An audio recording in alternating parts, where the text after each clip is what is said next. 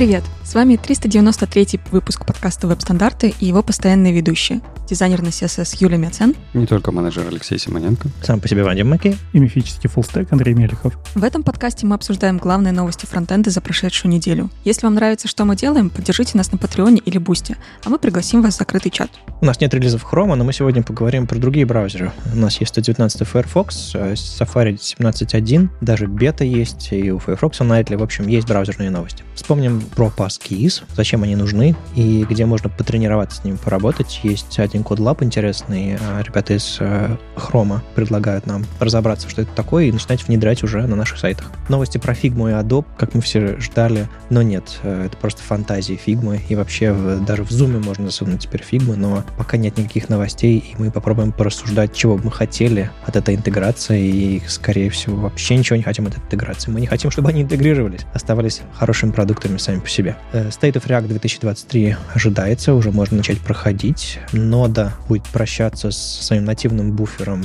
или не будет прощаться. Вот Synthesors хочет, чтобы мы это делали. А уж как будет на самом деле, посмотрим. Next.js 14 всколохнул сообщество с своими этими SQL-инъекциями. Попробуем понять, зачем они это сделали и вообще, насколько все это адекватно. В конце поспорим немножко про Tailwind, сравним его с семантическим CSS. Попробуем снова понять, зачем он нам нужен. Ну и в конце узнаем драматическую историю появления пельменей в эмоджи.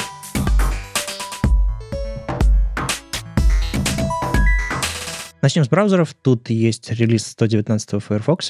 И э, есть э, о чем поговорить. А, во-первых, э, оказывается, в Mozilla, в Firefox был когда-то нестандартный атрибут Moz Action Hint. Не знаю, придумали они его первыми или нет, или внедрили таким образом странно, но сегодня он называется Enter Key Hint. Это такой способ подсказать вашим людям с виртуальными клавиатурами, какая должна быть action-кнопка. Типа Go, Search, не знаю, next или еще что-то такое. Есть какой-то список стандартных значений. Вы свою строку задавать туда не можете, вы можете только выбрать из стандартных, но, в принципе, там список хороший. И вот теперь они тоже э, на мобилках будут поддерживать. Возможно, даже на десктопах, если там есть виртуальная клавиатура, надо, кстати, проверить. Вдруг это прокидывается на десктоп тоже появились всякие штуки интересные в э, функции атрибут внутри CSS. Я много чего нового узнал. Точнее, ну, кое-что вспомнил, кое-что новое узнал. В общем, э, новость в том, что они начали поддерживать fallback. То есть, допустим, если вы пользуетесь каким-то, ну, не знаю, у вас какой-нибудь картинки, или у какого-нибудь там блока есть атрибут,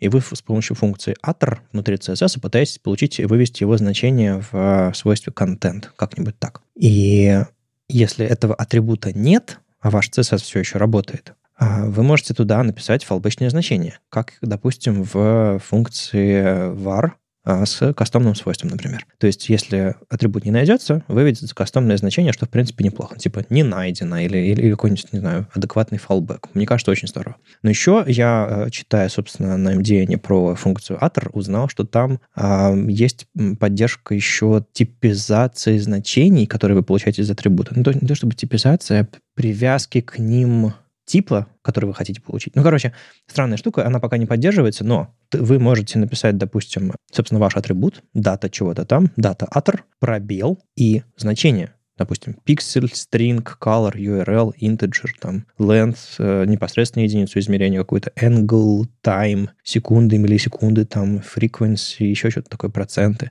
Ну, в общем, все вот эти вот штуки, которые в CSS есть, чтобы вы получили строчку из вашего атрибута, и сделали из нее, собственно, значение в терминологии CSS. Прикольно, нигде не поддерживается, но будет здорово. А, да, кстати, насчет э, поддержки, fallback сейчас э, поддерживается только в Firefox 119 на десктопе и на Android, так что остальные браузеры будут догонять, но мне кажется, fallback э, хорошая штука. Приятно увидеть первое внедрение. В JS появились группы by Object и Map, другие браузеры уже, кажется, это все показывали, может быть, это часть энтропа, может быть, просто внедрение последней, последнего спеки ECMAScript.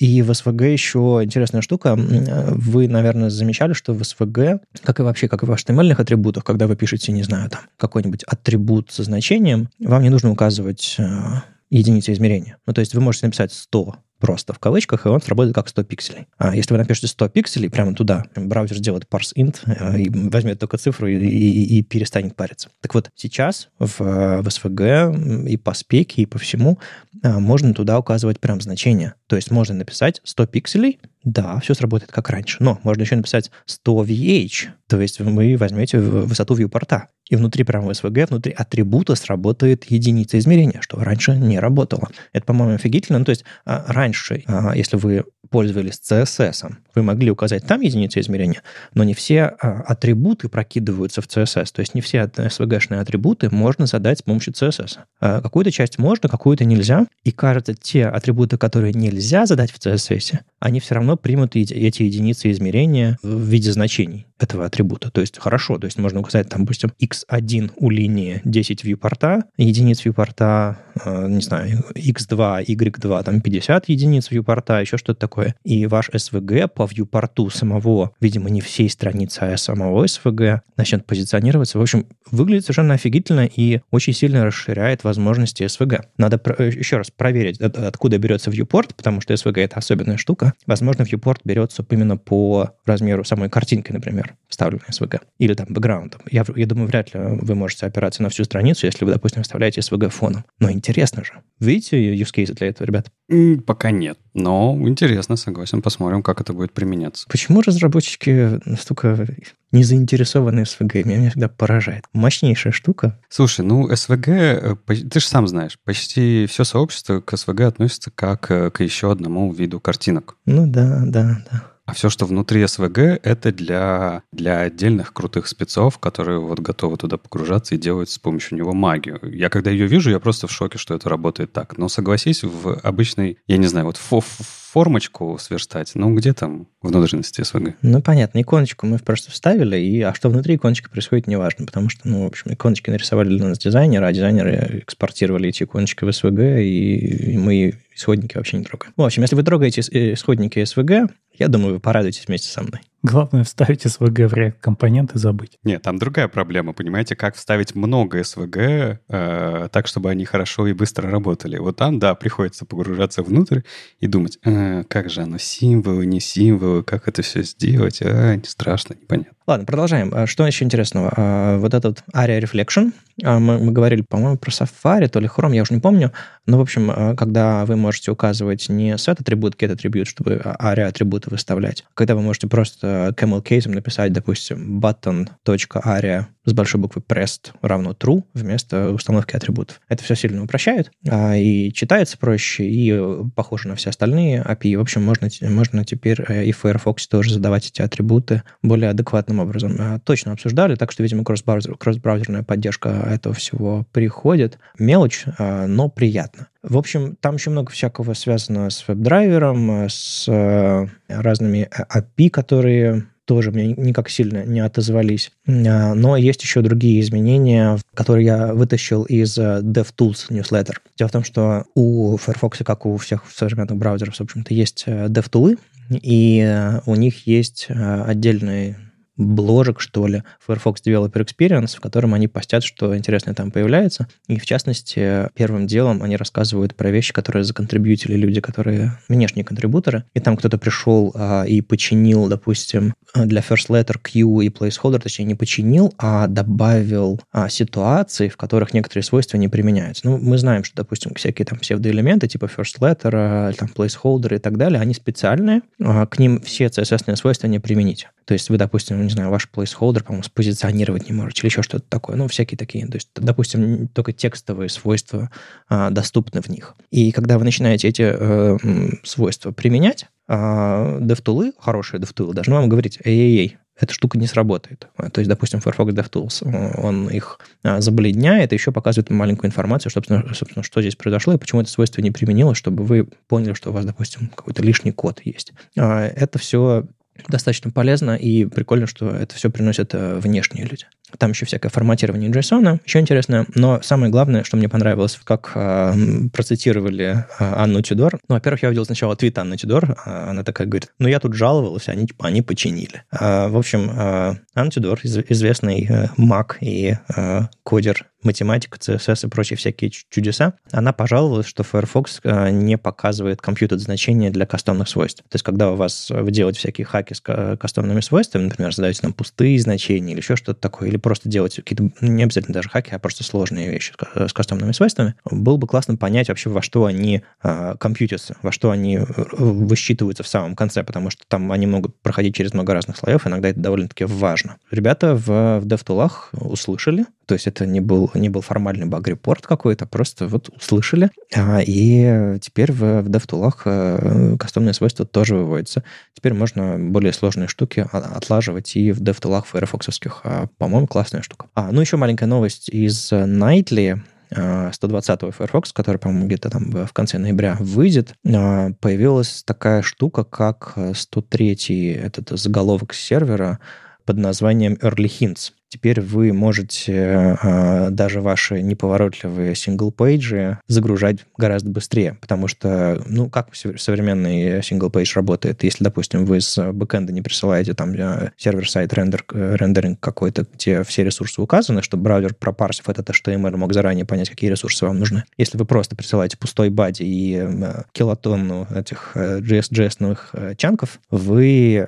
очень сильно откладываете момент, пока браузер это все загрузит, JS распарсит, создаст дом дерева, создаст вашу шапку и так далее, и так далее, только тогда он узнает, э, какие ресурсы нужны. Вот в этот момент сильно откладываете. Так вот, есть этот заголовок, в котором вы можете указать, что, допустим, мне понадобится этот файл стилей, э, эти JS файлы, эти файлы иконок, эти файлы шрифтов, еще что-то такое. То есть заранее браузеру подскажете, что нужно загружать для того, чтобы вашу страницу отрендерить. Ну, это не что-то новое, это довольно старый уже стандарт. В Chrome он поддерживается. Это был ответом на сервер push. Да, да. На самом деле.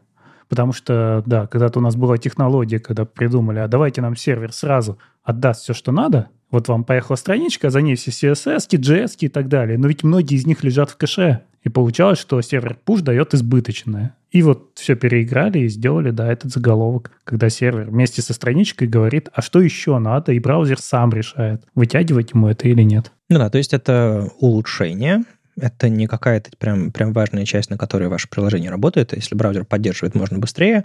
Если браузер не поддерживает, ну уж будем дожидаться, пока дом дерева создастся, и мы все вот это э, разберем и загрузим. Начиная там с 120 Firefox, по-моему, 21 ноября, да. А они тоже смогут при эти подсказки с сервера принимать. Но это не единственная штука, которую теперь можно с, с бэкэнда присылать. Браузерная поддержка отличается от, от фичи к фиче, но там можно присылать и предпочтения пользовательские. Ну, короче, вот этот вот момент того, что браузер говорит о себе что-то на бэк, а бэк э, заранее возвращает, предлагает браузер какие-то дополнительные опции, вот этот момент общения клиента и, и сервера последние годы с помощью вот этих всех э, кли, кли, клиентских хинтов, early hint ов и прочих начинает развиваться. И мне кажется, фронтендерам э, довольно-таки полезно об этом всем знать, потому что это вроде бы как бэк, но вы, вы в этот момент общения бэкэнда и а, фронтенда позволяет все ускорить здорово, особенно когда у вас сложные приложения, а не просто статические страницы. А заметь, как нейминг разъехался. Когда браузер на сервер говорит, это называется client hints. Но когда сервер говорит браузеру, это называется early hints, а не сервер hints. Но, с другой стороны, early hints тоже о чем-то говорит, что наконец-то мы можем э,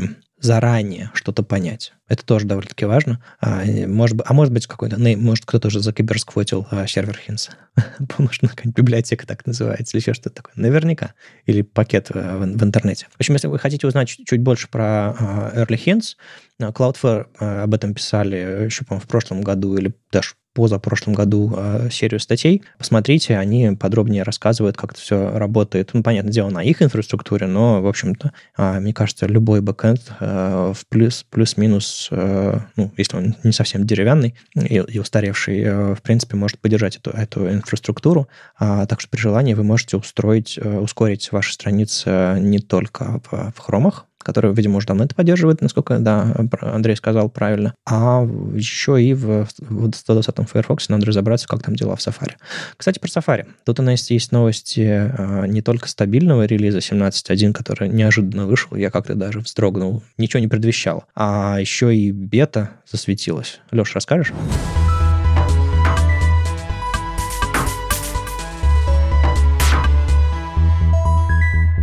Конечно, только почему ничего не предвещал это 17.1? Ведь он всегда выходит с релизами э, обычных iOS, iPadOS и macOS Sonoma. Они вышли, вместе с ними вышел, конечно же, релиз Safari 17.1. На самом деле туда не успели много всего вкатить. Да, понятное дело, очень много багфиксов, всяких мелких деталей, но одну крупную вещь э, затащили. Точнее, как затащили? Э, ее ожидали, по-моему, в 17.0, Просто скорее ее не успели втащить туда и оставили ее на 17.1. А, что же они сделали? Есть такая проблема, давняя, сложная. Это каким образом стримить каким-то образом медиа-контент, да, любой медиа-контент. Там очень много сложных вопросов. Это и от э, того, насколько быстро устройство ваше разрядится, да, пока вы будете стримить, и от того, э, сколько это устройство, ну, насколько оно производительное, да, какой битрейт отдавать и так далее, и так далее. И организовать это все довольно сложно. Раньше для этого всегда использовался Media Source Extensions, но у него было кучу э, проблем, связанных, ну, в том числе, да, нерешаемых, э, связанных с эффективностью этого всего способа. И вот э, Apple — это их э, собственная придумка, предложили такое расширение, скажем так, Media Source Extensions, назвали его Managed Media Source — а, ну, не ладно, не расширение, они скорее э, старались сделать э, такой же, как Media Source Extension, но как бы решая в нем проблемы все связанные с производительностью. А, запилили его. А, он сейчас есть э, в айфонах, айпадах и на Маке, и это API должно позволить проще взаимодействовать с медиа-контентом, который вы хотите так или иначе стримить. Эта штука не работает нигде, кроме Safari, и они как раз э, вместе с этим релизом отправили пропосал для, для стандартизации этого всего в, в E3C Media Group, для того, чтобы обсудить вместе с остальными браузерами, окей, а как мы это зафиналим для того, чтобы это был стандарт. Потому что сейчас это, конечно, чисто пловая история для того, чтобы проще а, взаимодействовать с одной стороны с э, AirPlay, да, когда вы стримите контент, с другой стороны, с, ну, любым другим, другим, на самом деле, способом стриминга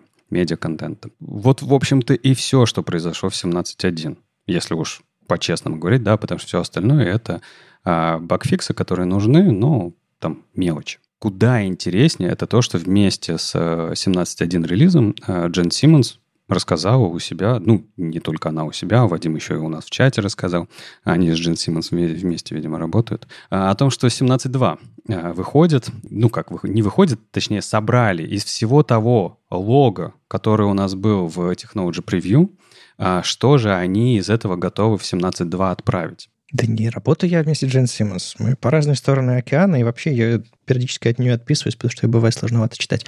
Я просто сижу и f свою ленту, жду браузерные новости. Вот и все, никаких секретов. Я шучу, шучу. Просто у меня, знаешь, это... Я смотрю, э, как, как это было на неделе, да, я смотрю, Джен Симмонс написала, и Вадим Макеев написали, и все написали про 17.2. Я такой, хм, откуда они это все знают? Ну, одна понятно. Совпадение. Совпадение, согласен. Что в 17.2 нам готовят, непонятно пока, э, напомню вам, когда будет этот релиз, но туда собрали прям много всего хорошего, и тут, видимо, они повторяют вот эту историю прошлого года, когда у нас 16.0 был большой релиз, 16.1 такой маленький, 16.2 большой, и как будто вот четный-нечетный. А, в 17.2, а, во-первых, fullscreen API для iPhone, все настоящий, вот как э, надо по веб-технологиям, все будет хорошо. Вы этим можете управлять, вы это можете вызывать, а, все такое. В общем, ждали, э, доделали. Ну, я, я почему говорю ждали, потому что fullscreen API в Technology Preview-то давно был готов. Ну, мы его давным-давно обсуждали, что там с ним все в порядке, и просто ждали, вот, видимо, когда его включат. Да ладно, Technology Preview. Почему в Safari на десктопе fullscreen можно, а на мобилке нельзя? Почему? Почему мы, эту, мы этот вопрос обходим стороной? Типа, сколько, сколько лет вышло с появления fullscreen API в браузерах? 5, 7, 10? Угу. А сейчас можно, а раньше было нельзя. Чего? Что случилось? Да, может, было не до этого, знаешь, как оно было. Не-не-не, мне кажется, тут, тут что-то тут не так. Ну, то есть, в смысле, не в смысле, что это заговор, или там они, они специально разработчикам, не знаю, в борщ плюнули. Нет, я, я, я пытаюсь понять э, мотивацию их типа секьюрность, можно фуллскрин открыть на сайте, и тогда пользователь подумает, что это банковское приложение или что. Есть идеи? Может быть, банально не хватало каких-то опишек. Странно это все. Нет, то есть э, э, мы все знаем, что э, увести что-то фуллскрин, это значит спрятать, спрятать от пользователя операционную систему, например. А, кстати, на iPad фуллскрин-то был. Вы замечали? что я достаточно давно пользуюсь всякими веб-плеерами, которые в фуллскрин уходить умеют, а на айфоне, видимо, нельзя было. Слушай, но все-таки fullscreen API тебе позволяет не только видео-контент Ну да. fullscreen выводить, а, в принципе, любой веб-контент, да, и, может быть, в этом месте была проблема, потому что ты прав, э, медиа-контент давно в fullscreen уходил, все с ним в порядке было. Да, да, да. Не, я больше про именно э, обычную страницу. То есть, да, на самом деле, когда мы говорим про медиа-контент, мы ведь говорим про еще про кастомные плееры в вебе. YouTube какой-нибудь. Чтобы увести fullscreen на айфоне, видимо, было нельзя это сделать. Можно было увести только, собственно, медиа-плеер сам. То есть запустить видео, плей, чего-то там и, и уйти в fullscreen.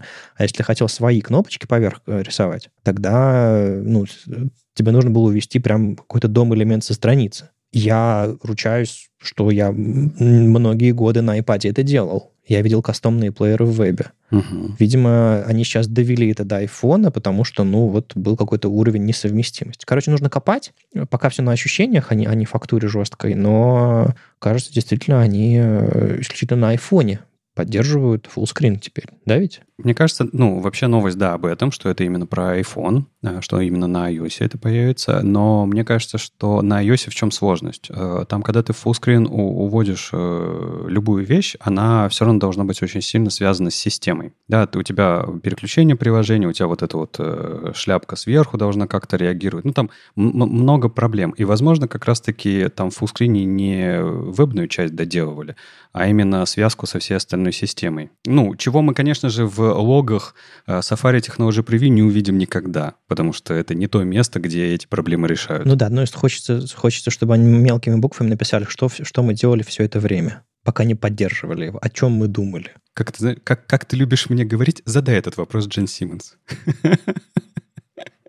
Ведь ты как раз писал Джен Симмонс на этой неделе, да, и поправлял ее, когда у них там э, немножко поехал сайт. Да, оказывается, в их WordPress, чтобы завернуть картинки в э, Tag Picture, нужно добавить специальный атрибут, а Джен забыла добавить этот специальный атрибут, и из-за этого их ленивая темная тема у них в блоге э, стала инвертировать картинку, с, и чай получился странного цвета, и новая модель MacBook отобразилась. Может быть, это был этот истер такой Да, как раз к этому, к мероприятию, которое они на следующей неделе запланировали. Ага. мероприятие. Да, да, да. Ну, короче, у них... э, я просто вечером открыл почитать бложек их, а а там все, картинка очень странная. В общем, если вы делаете ленивые темные темы, то есть просто фильтром инвертируете яркость или еще что-нибудь такое, у вас очень часто хрупкая получается страница, потому что все зависит э, от селекторов. Вам текст инвертировать нужно, а картинки не нужно. И вам нужно писать вот, мол, вот, вот здесь вот инвертируй, а здесь вот не инвертируй. Ладно, поговорили об этом. Что там еще в 17.2 есть? Да, да кучу, на самом деле, всего. Кучу в CSS добавили, прям именно добавили, да, из, э, понятное дело, Technology Preview. Знаешь, что мне не хватает э, в, здесь в релизе? Что у них нет ссылок на те pull реквесты или те обсуждения, которые, в которых они это реализовали, потому что есть вот номера этих, я не знаю, тикетов или что-то или что-то такого, но протыкать их, в отличие от Technology Preview, нельзя. Ну, Может быть, можно взять и скопировать и э, в публичный трекер это вытащить? Конечно, руками что-то наверняка можно сделать, но, согласись, было бы удобно, чтобы это была просто ссылка. Ладно, что добавили? Э, Linear, да, если мы говорим про CSS, э, функцию анимирования, ко- которую мы говорили, что она появлялась в Chrome, добавили в CSS Nesting тот самый э, ленивый CSS Nesting, да, который, э, или как упрощенный, ленивый, Обычный, я бы сказал, обычный CSS нестинг. Хорошо, обычный. Добавили custom highlight API, и я вот вообще не знаю, что это такое. И никто, видимо, не знает, да? Ну, что-то, видимо, очень нужное. Жалко, по ссылке нельзя сходить. А, Mask Border, Counter очень много всего добавили разного интересного. А, Но такого из большого, наверное, это добавили, ну, как большого, для, э, для iOS-экосистемы, наверное, важно, это хевка добавили в веб-кодеке. То есть вы теперь из э, браузера, скорее всего, можете Ты про HEVC? Хевк, а что? А, я плохо, да, в этом Да смысле? не, я просто не понял, о чем ты. э, Не сразу понял. Формат HEVC, э, который H265. Ну, по-моему, это и для фото же, для этих, для хейв. Хейк. Хейк, да, наверное? Ну, короче, там точно так же, как и с VP и VBM, там у них же, по-моему, под э, капотом один кодек, который этим всем занимается. Если я правильно говорю, правьте меня, если я ошибаюсь. Вот, и это сейчас добавили в э, веб-кодеке, в браузер. То есть, по идее, рисоваться, рендериться все должно быстрее, лучше, и вы можете в своих там picture сетов или вот то, что новое приходит э, для видео обсуждают, да, это, это такой же набор, там это все использовать. Что еще добавили? А, добавили, э, как для details, то, что мы обсуждали, э, именованные details, да, чтобы можно было а, множество details привязать друг к другу не множество детейлзов, а чтобы у вас было много детейлзов, которые отличались друг от друга. Да, те самые аккордеоны. То есть можно теперь делать нативный аккордеон. Вы открываете один, а другой закрывается. И вот это все, что, что мы обсуждали, браузер довольно быстро это все внедрили. А, я, кстати, возможно, Safari будет первым в этом, а, но я, я точно не помню. Но ну, офигительно же. Да, хорошо. Потом добавили, что там, а, ну, one-time коды, да, а, autocomplete, то, что мы обсуждали в прошлом как раз выпуске. И это, кстати, вот прямо из э, свежайшего Technology Preview прям внесли. То есть, э, когда готово, они, видите, сразу готовы это внедрять. А вот с fullscreen API, видимо, что-то все-таки было не готово. Добавили атрибуты импорт для JavaScript. Опять же, допилили то, что нужно было допилить. И э, что еще сделали? Смотрю, просто лог, очень-очень большой лог, там вместе с э, фиксами огромное количество изменений. А, и для Web API очень много добавили. Да, это, во-первых, и Fetch Priority, наконец-то будет работать. А, картинки в link э, rel preload, responsive, который изображение. Можно будет туда тоже прокидывать для того, чтобы быстрее загружать. И, наверное, вот из web app ов, простите, я буду их называть, как э, ребята просят. ладно, ладно, ПВА. Э, для своих ПВА э, они добавили, кстати, очень важную вещь, которая, не знаю, если вы пользовались, бесила, что когда вы создаете ПВА из сайта, э, если вы там были авторизованы, например, или еще что-то, э, куки-то в новую ПВАшку не прокидывались. Да, она была с чистого листа. И сейчас добавили возможность прокидывать куки в момент создания ПВА. А это активное действие или оно по умолчанию прокидывается? Не знаю.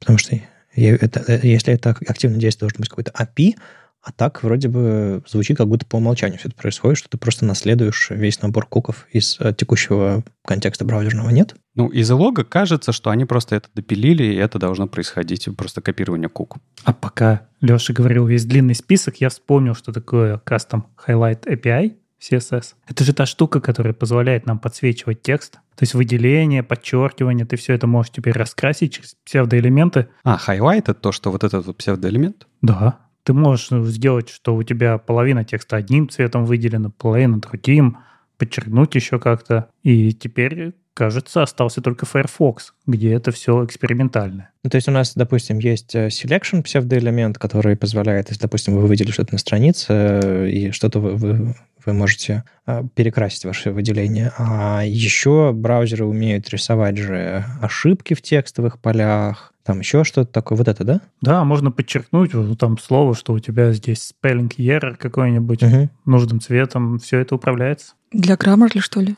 А, ну да, кстати, для, для всяких там Grammarly и прочих всех э, ребят, которые захотят что-то кастомное рисовать на странице. Ну, хотя они рисуют поверх, ну, неважно. Да, мы в Chrome это обсуждали когда-то давно. Ну, в общем, много еще всего в 17.2 бетке. А, она может еще поменяться, да, то есть если вы хотите, ставьте, тестируйте, пишите баги, да, репорты, если что-то не так. И, в принципе, такой релиз будет у нас в будущем. И вот э, то, что Safari довольно неплохо уже делают, да, это работают с например, по кейсами. Тут э, в Гугле тоже хотели рассказать что-то об этом, правильно же?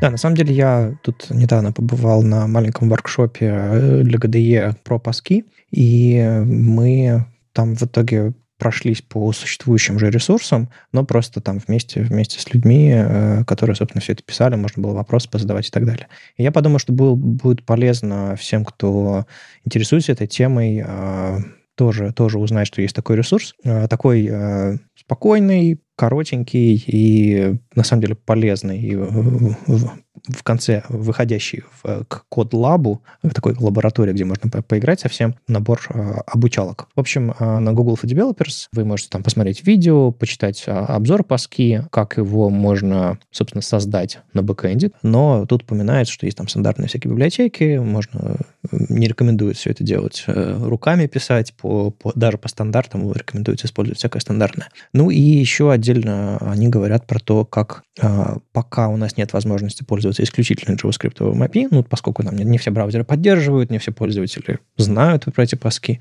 а нужно, конечно, делать experience такой. А, вы в атрибут автофил, допустим, вы рядом с юзерней, юзернеймом пишете через пробел а, WebAuthn, И браузер таким образом понимает, что можно в это место прокинуть, собственно, авторизацию через э, паски, если вдруг она, допустим, у пользователя сохранена. А, то есть такой вот способ э, сфалбечиться на обычный юзерный пароль, э, как мы привыкли делать. На самом деле, я вот давно слежу вообще за всей этой историей с Passkey. Там многие вещи мне не нравятся категорически. Но решил проверить, что там с OnePassword. Оказывается, они же делают свою реализацию, которую можно шерить. И они уже доросли до беты в iOS. У них уже есть решение для Mac, и есть бетка для iOS, и они дальше продвигаются с тем, что у нас будут все-таки ключи, которые можно будет переносить между iOS, Android, Windows и так далее. Вот такая реализация PassKeys, она мне гораздо интереснее. Ну, прямо сейчас э, у Гугла, насколько я понимаю, если ты пользуешься каким гугловским паспорт-менеджером, э, ты тоже на разных там телефонах, на разных, в разных браузерах, э, они синхронизируют между устройствами твои, твои паски.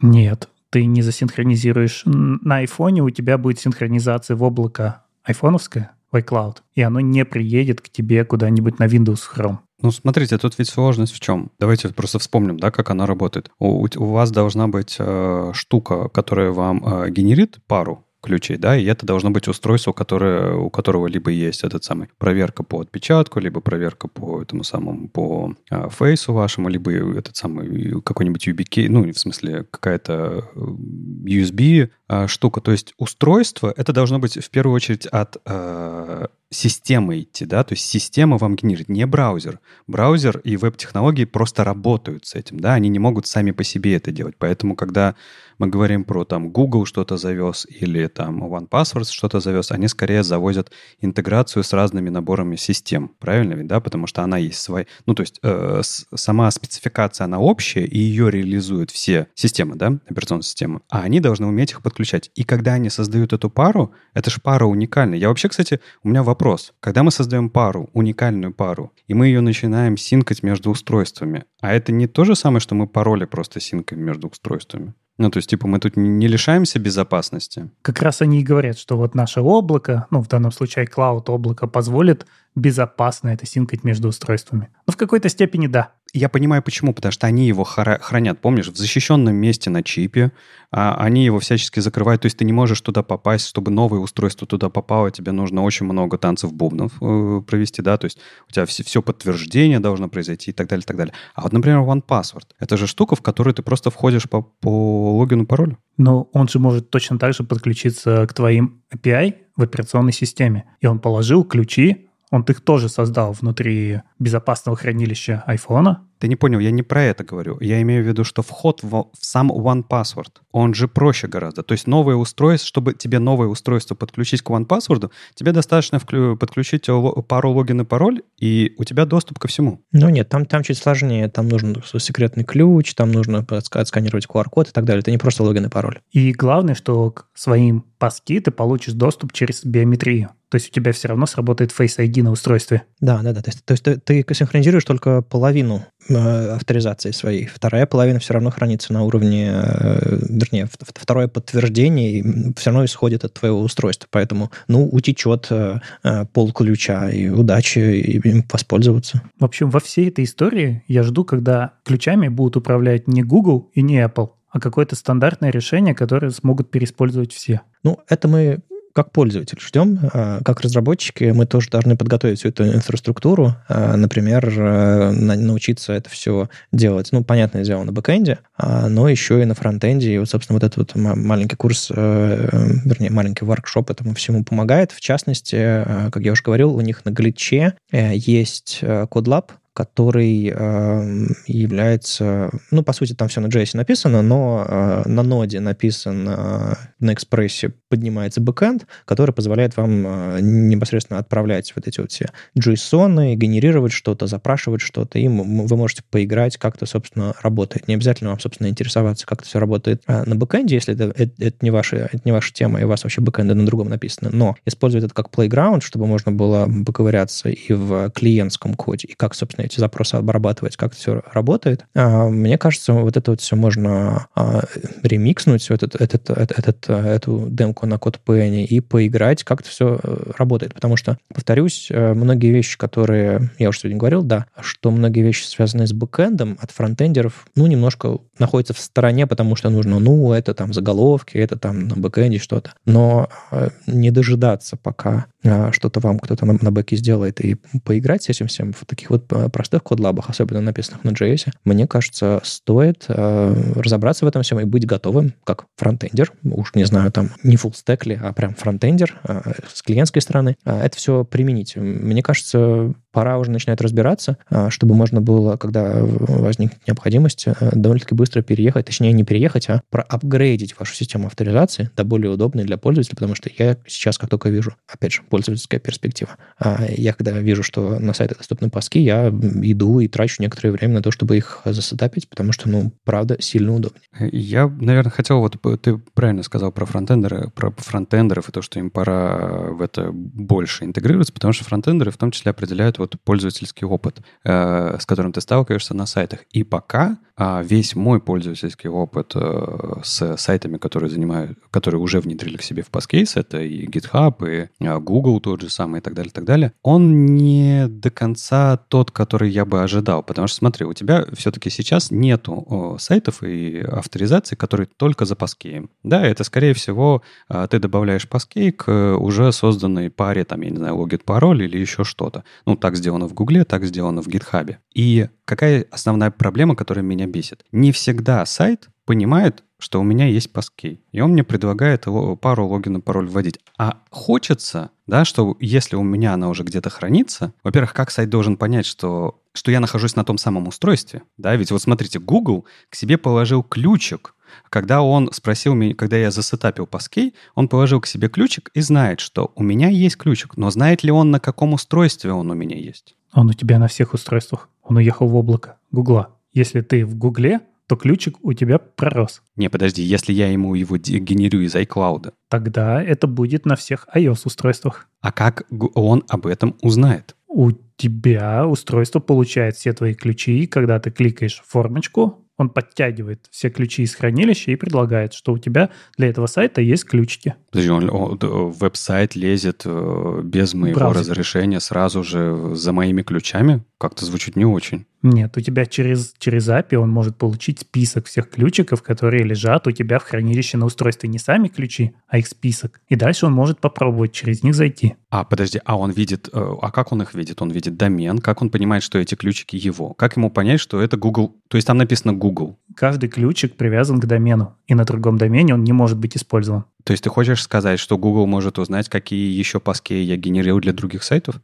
А, это интересный вопрос. Ну, теоретически облако его. Наверное, может. Не, что-то мне как-то не нравится это уже. Не, ну, наверное, тут надо разбираться дальше, да, то есть мой опыт-то в чем? Э, про что я говорю, да? Что если я захожу на сайт, и Google каким-то образом, либо любой другой провайдер, да, э, знает, что я — это я, и я у него выбрал паски, конечно, ему нужно в первую очередь давать мне возможность э, э, авторизоваться через паски, а не через пару логин-пароль, потому что это напрягает вот переключение этих режимов, ты перестаешь понимать, а в чем, в чем профит-то тогда, да, если ты вот постоянно туда-сюда кликаешь. Вот, но как это делать, вот очень непонятно, пока мы сейчас попытались э, внутрь копнуть, и, кажется, надо разбираться глубже. Да, интерфейс на это сложный вопрос, тем более, что тебе всегда нужен fallback. Если ты где-то зашел через паски, а после ты открыл устройство, которое их не поддерживает, там, например, старый браузер, телевизор, еще что-то, то тебе нужна какая-то ссылочка, а как мне зайти по-другому? А ведь они-то продвигают эту идею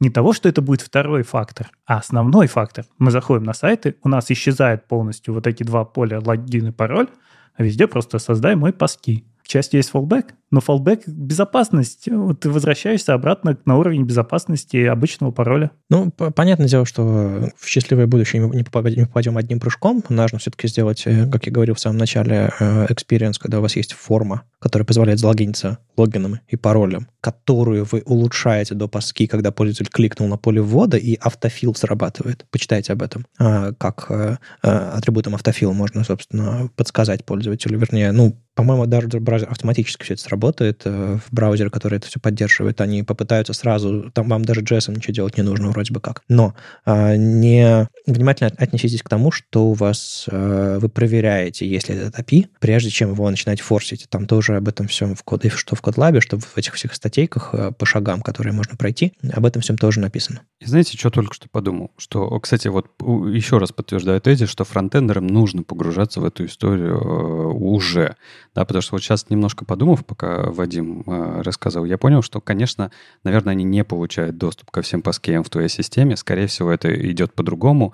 Сайт спрашивает у браузера, э, браузер имеет доступ к всем твоим ключикам, и браузер тебе говорит, сайт, есть для тебя ключ или нет. Конечно, он не дает список, скорее всего, так. Да, именно так. У тебя есть всегда вот этот подраздел, у тебя ключики глубже не утекают. Они же даже придумали очень сложную идею о том, как ты сможешь на другом устройстве зайти безопасно, используя первое устройство и QR-код, и Bluetooth. Там почитайте, там просто взрыв мозга. Ну что, может быть, к чему-нибудь дизайнерскому наконец-то. Да, давайте поговорим э, про новости фигмы, что у нас интересного появилось. Юль, заходи. Блин, ну теперь как-то все новости фигмы звучат как ерунда.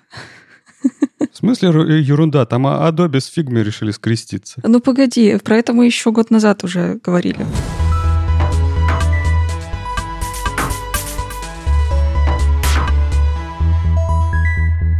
Из э, маленьких классных штук Figma заколабились э, с Zoom, и теперь, если вы пользуетесь вот этим вот модом, когда вы можете все вместе в Zoom на встрече на окне рисовать, э, вот теперь то же самое есть и с Figma тоже. Можно также расшарить файлик и все вместе там что-то делать, вместе коллаборировать, что довольно прикольно.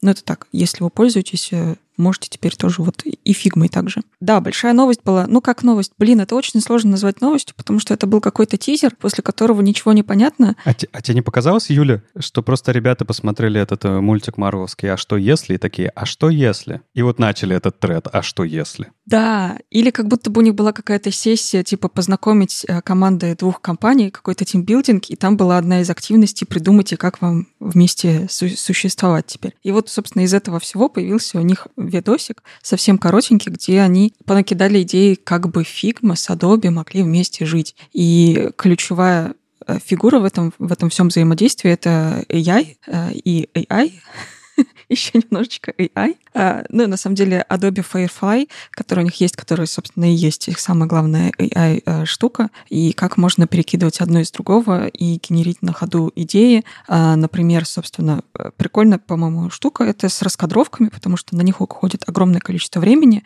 А, если кто-то занимался рекламой, моушеном или чем угодно, что связано с видео, там всегда есть раскадровки, чтобы объяснить э, идею прежде чем э, приступать к продакшену. И на раскадровке всегда уходит огромное количество времени, потому что, ну, ты э, словами описываешь, но нужно же это изобразить. Изображение занимает большое количество времени. А тут, собственно, накидал идеи фигме, а у тебя потом в Firefly, в Adobe э, все нарисовал, у тебя есть все раскадровки, можно приступать к продакшену. Ну и там много других штук, где перекидывать интерфейсы в Adobe, Adobe в интерфейсы, э, из интерфейсов брать идею в Adobe рисовать 3D, графику, изменения графики и все это вместе, и как вот оно вместе перетекает одно из другого.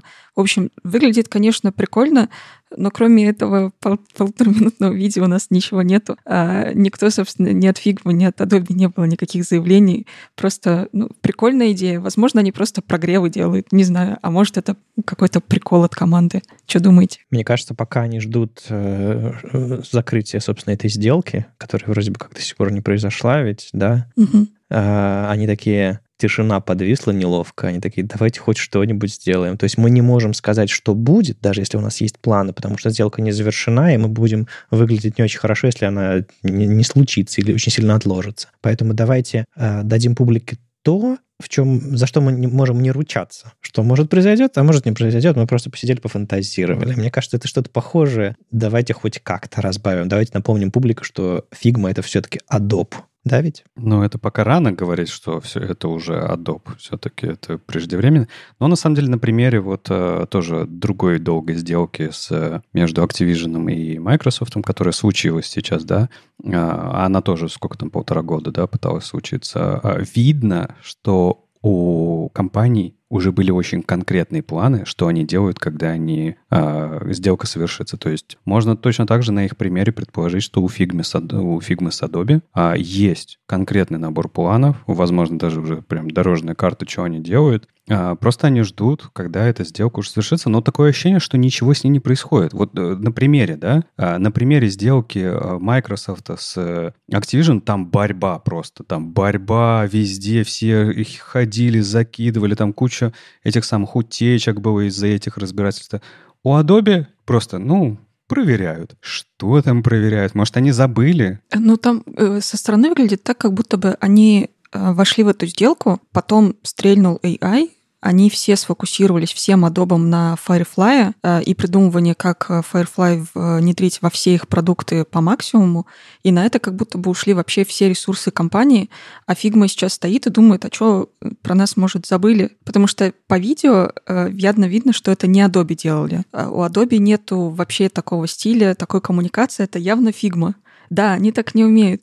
И это явно Фигмов как будто бы напоминает, что, ребята, мы вообще-то все еще тут есть, и мы все еще ждем. Ну купите нас, мы готовы.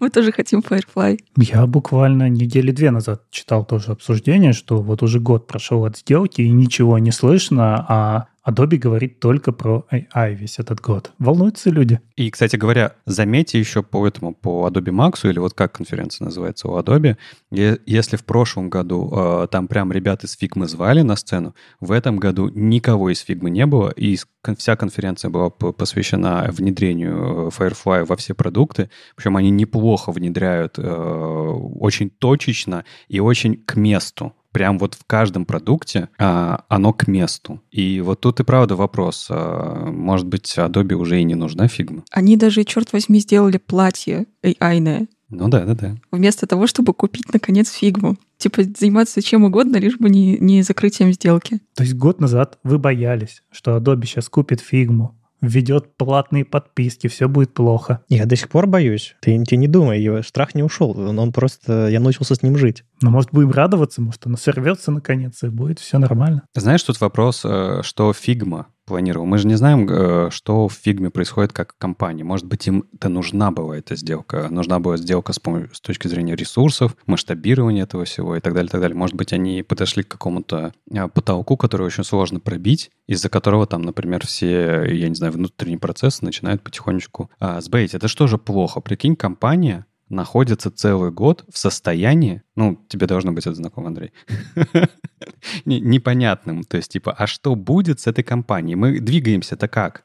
Мы развиваем эту историю или эту историю? Где наш продукт vision и так далее, так далее? Что мы делаем и для кого? И это может очень сильно вредить компании. А давайте по-другому повернем это все. Вот, Юль, Фигма посидела и пофантазировала, как их интегрировать в Adobe, когда и если это произойдет. А ты бы что хотела? Представь, что у тебя есть, не знаю, возможность сейчас всех собрать и сказать, ребят, ладно, купили, давайте, давайте интегрироваться. Что хочу? Вот чего ты хочешь от Adobe, чтобы они это все вкинули в фигму или наоборот? И, собственно, из фигмы в продукты Adobe что-то попало. Давай, твои пять минут э, нафантазируй.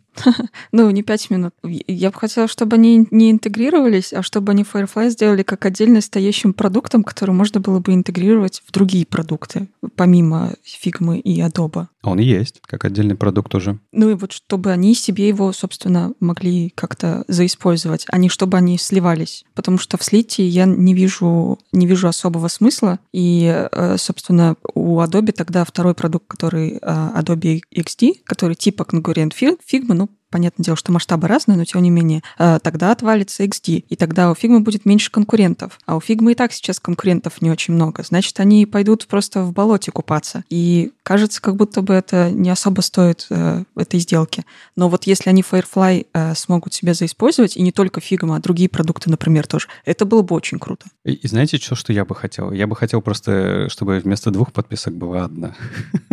Стой, погоди, так там сейчас э, и у Adobe-то не то, чтобы одна подписка. Я имею в виду для меня одна, понимаешь? Ну вот твои интересы противоречат моим интересам, потому что у меня сейчас нет ни одной подписки, и мне нормально на бесплатном тарифе, тарифе фигмы. Я тут просто на днях, мне, мне стало интересно попробовать какую-нибудь ai фичу э, фотошоповскую. Я такой, потриалю-ка я фотошоп. Неделю спустя я наконец-то выбрался из триала. Наконец-то смог его отменить Ага. Ну, вы знаете, что такое Adobe и вот триалы. Это типа... Да, у них очень сложно. Тебе дают 5 дней Photoshop потрогать или сколько там, а потом ты еще 5 дней тратишь на то, чтобы из него выбраться, чтобы в поддержку написать, чтобы найти эту ссылку, где нужно выйти, потому что там ну, тебе показывают американский сайт, потом немецкий сайт, потом еще какой-то сайт, а нужно пойти в поддержку и сказать им, пожалуйста, пожалуйста. Ну, в общем, невозможно. Они тебя втроем держат за руки и за ноги. Давай по-честному скажем, что э, это сейчас они еще неплохо выглядят. Э, если вспомнить, какая раньше у Adobe была э, история с выходом, там в принципе тебя не выпускали. Ты, ты говорили, ты такой, ты на год подписался, э, месячно платить, да? Ты такой, такой говоришь, я хочу выйти. А они говорят, нет, нельзя, мы тебя не выпускаем, ты подписался на год, сиди и плати. Такой, ну можно я хотя бы выйду и вот остаток выплачу? Нет, сиди и плати.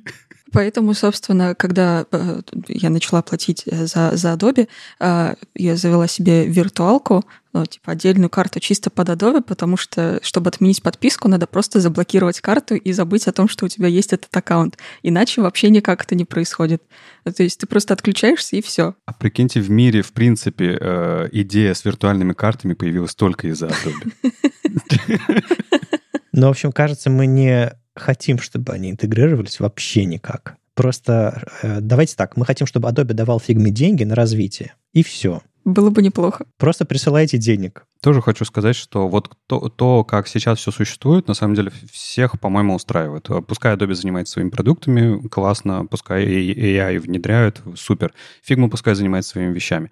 Но э, действительно, если в фигме есть какие-то проблемы с ресурсами, было бы неплохо, чтобы старший брат поддержал и так подтолкнул. Но вот интеграция, я согласен, особо-то не нужна. Разве что PSD-файлы открывать в фигме. Ну, О боже. Хотя вот PDF-файлы не открывает фигме, а это как раз-таки вот, черт возьми, полезная штука. Потому что есть FigJam и всякие другие штуки, где у их конкурентов, у Miro, можно вставлять PDF-ки и пользоваться ими. А вот э, у Adobe, ой, у Adobe, у Figma все еще нельзя. И вот это была бы, конечно, хорошая штука. Но я не уверена, что это зависит от интеграции каким-либо образом. Скорее всего, они просто не внедряют поддержку. Нет, ну, возвращаясь к фантазиям, я бы хотела, допустим, чтобы Adobe поработал над более качественными растровыми инструментами внутри Figma, чтобы можно было что-то сделать, ну, не знаю, какие-то фильтры прокинуть растровые, еще что-то такое. Ну, то есть, понятное дело, что это вебный и вообще интерфейсный редактор, где растер, в общем-то, менее релевантен, но когда тебе все-таки нужно что-то с растром проделать, есть, конечно, куча всяких плагинов, но плагины, они, ты как только ими начинаешь пользоваться, ты понимаешь все их ограничения, они не могут нормально все сохранять, а, не разрушающие правки делать или как-то non-destructive changes. Ну, то есть, короче, они работают все очень, все очень странно. Было бы классно, чтобы они хранили исходник, и все изменения на них при, при, при, применены, или чтобы можно было, не знаю, быстренько пиксельную иконку себе нарисовать, если тебе прям вот нужно пиксельную иконку нарисовать, если очень хочется, или поправить что-то. Или, не знаю, трассировать растр в вектор. Ну, то есть есть куча фич э, в иллюстраторе, в фотошопе, э, и где там еще у, Adobe, заметьте, ни слова про я пока не сказал, но это, это очевидно, который было бы классно засунуть в фигму или, по крайней мере, поделиться этой экспертизой с ними. Э, или дать бюджет, чтобы они сами все разработали. Или, не знаю, скопировали, позаимствовали. Вот это вот лично мои фантазии. Но в целом, да, мне, как я, я разделяю, в общем-то, ваши сентименты, тоже оставьте в покое фигму, потому что, мне кажется, они своем... Они не просто выстрелили с MVP и быстренько продались большой компании, они сделали продукт, который работает, а, который, э, кажется, умеет вполне себе зарабатывать и который захватил рынок. Ладно, приличную часть этого рынка, по крайней мере, для, для определенных use cases. Теперь давайте попробуем его не погубить Adobe. Пожалуйста, спасибо. Я бы, знаешь, что предложил Adobe? Им, возможно, ну, ну, я понимаю, почему они фигму бы хотели купить, да, это популярный инструмент и рынок. Но если говорить про конкуренцию рыночную, да, прикинь, если бы Adobe купили бы Sketch, и вот в него бы вдохнули новую жизнь. И была бы конкуренция между Figma и Sketch. Вот это было бы для рынка прям очень хорошо. Ну, у них есть свой XD, который... А, кстати, его уже закопали или, или нет? Не, он все еще есть, его все еще можно скачать, там какие-то обновления есть. Но там ничего не происходит особо. Ну, у него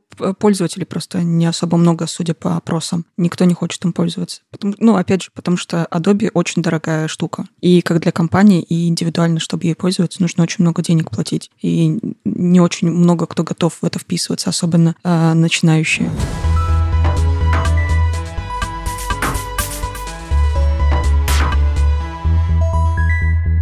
Ну, от, от начинающих, да, от дизайна сразу же в React прыгаем, потому что а, тут, ребята, всегда вам напоминаем о том, что стартуют какие-то state of, и мы поговорили с вами про state of CSS, поговорили про state of JS и даже про state of HTML. И вы молодцы, кстати, что участвуете в этих во всех опросах, потому что помогаете такую хорошую картину собрать в итоге в результатах. И тут э, еще один state of React запустился, все, он готов, собрали вопросы на этот год. Переходите по ссылочке, обязательно проходите его. Он будет проходить с 27 октября до 15 ноября. Ребята говорят, что буквально займет ну, 15-20 минут, а сам опросник построен вот именно так же, как сейчас все современные и другие опросники строятся. То есть это набор каких-то разбросанных вопросов по категориям, где вы можете ответить там типа слышал, не слышал, знаю, не знаю. А самое главное, напомню вам, да, какая польза в этом во всем, что у каждой какой-то фичи, незнакомой вам, есть возможность почитать подробнее. Э, набор ссылочек, где посмотреть, что это такое, и вообще отложить себе на потом, чтобы как-то поразвиваться немного. Я, собственно, из лендинга этого опросника вдруг сообразил, что React 10 лет уже, и, в общем, пора уже узнать, как у него дела ну, кроме официальных всех документаций, официальных там э, блокпостов и прочего. Но еще, конечно, вопрос для Юли, как тебе этот э, логотип в стиле ворд-арта? Красиво, да? Я не понимаю эту новую моду вообще. Их много становится, как будто бы люди ностальгируют почему-то из детства и пытаются обратно вернуть. Я пока не понимаю, к чему это приведет.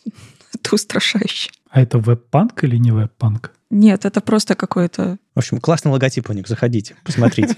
Как минимум на логотип посмотрите. Слушайте, им нужна была иллюстрация. Они ее сделали. Скажите им спасибо, что они не в э, AI ее сгенерировали. А может быть, как раз... А может быть. А я бы их поругал за интернационализацию. Потому что если переключить язык, то у них нет фоллбеков, а должны быть фоллбеки в английский. Не делайте так. Ну, может быть, это конкретно это, а просто нужно зайти в другие посмотреть, хотя другие, наверное, заполнены. Главный кайф всех этих вопросов, что это все делает э, одна и та же организация, организация Devographics. Тот же самый Саша Гриф, который, слава богу, какую-то команду себе собрал, э, все это делает. И там и сообщество в этом участвует, и open, все, все, все в open source. Так что, в принципе, если вы хотите помочь ребятам вывести опросник про ваш любимый React, зайдите и отправьте им э, пару pull-реквестов, которые все это починят. Кстати, я замечаю, что Э, сам по себе опрос с точки зрения интерфейса и технологий, да, они и правда улучшают, потому что э, я раньше, может быть, я раньше не замечал это, вы меня поправьте, но сейчас есть возможность не просто ответить на вопросы, но и скипнуть вопрос. То есть вообще не участвовать в этом опросе. Просто раньше он у тебя не считался законченным опросник, если ты какие-то вещи э, пропускал. Ну, не знаю, не хотел на них отвечать, либо еще какие-то причины были, да. А то есть у тебя всегда голосование было какое-то. Тебе нужен был вариант ответа. Сейчас можно просто пропустить и просто не участвовать в каких-то вопросах, и у вас вы все равно сможете на 100% закончить, потому что для нас э, с этим с ОКР-синдромом это очень сложно, что-то нас не на 100% заканчивать, да.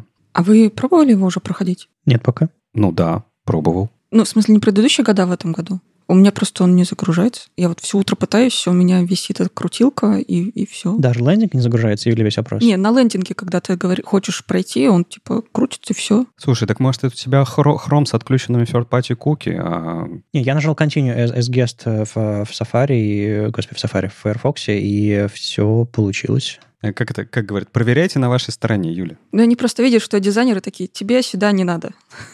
Мы тебя не пустим. А, ну, кстати, возможно, возможно. Кстати, э, вот это важная мысль. А если вы чувствуете, что вам этот опрос... То есть, условно, если вы пишете на React и считаете, что этот вопрос не, опрос не для вас, обязательно его пройдите. Я так сформулирую. Потому что массовые мнения в сообществе могут задавить э, мнения, которые, не знаю, не такие распространенные, но тем не менее от этого не менее важные, потому что вы тоже пользователь. Поэтому добавьте разнообразие этому всему. Особенно, повторюсь, если вы не считаете, что опрос для вас. Давайте проходите наш голос, э, чтобы звучал. Да, давайте, потому что мы потом, когда будут результаты, обязательно их возьмем и обсудим, что же вы там на обсуждали. Поэтому э, все мы увидим, как вы голосуете, имейте в виду. Ну ладно, давайте попрощаемся с реактом, да, а еще попрощаемся с буфером, Андрей. Ну ты совсем попрощаемся с реактом. Куда же попрощаемся-то? Долго еще с нами будет.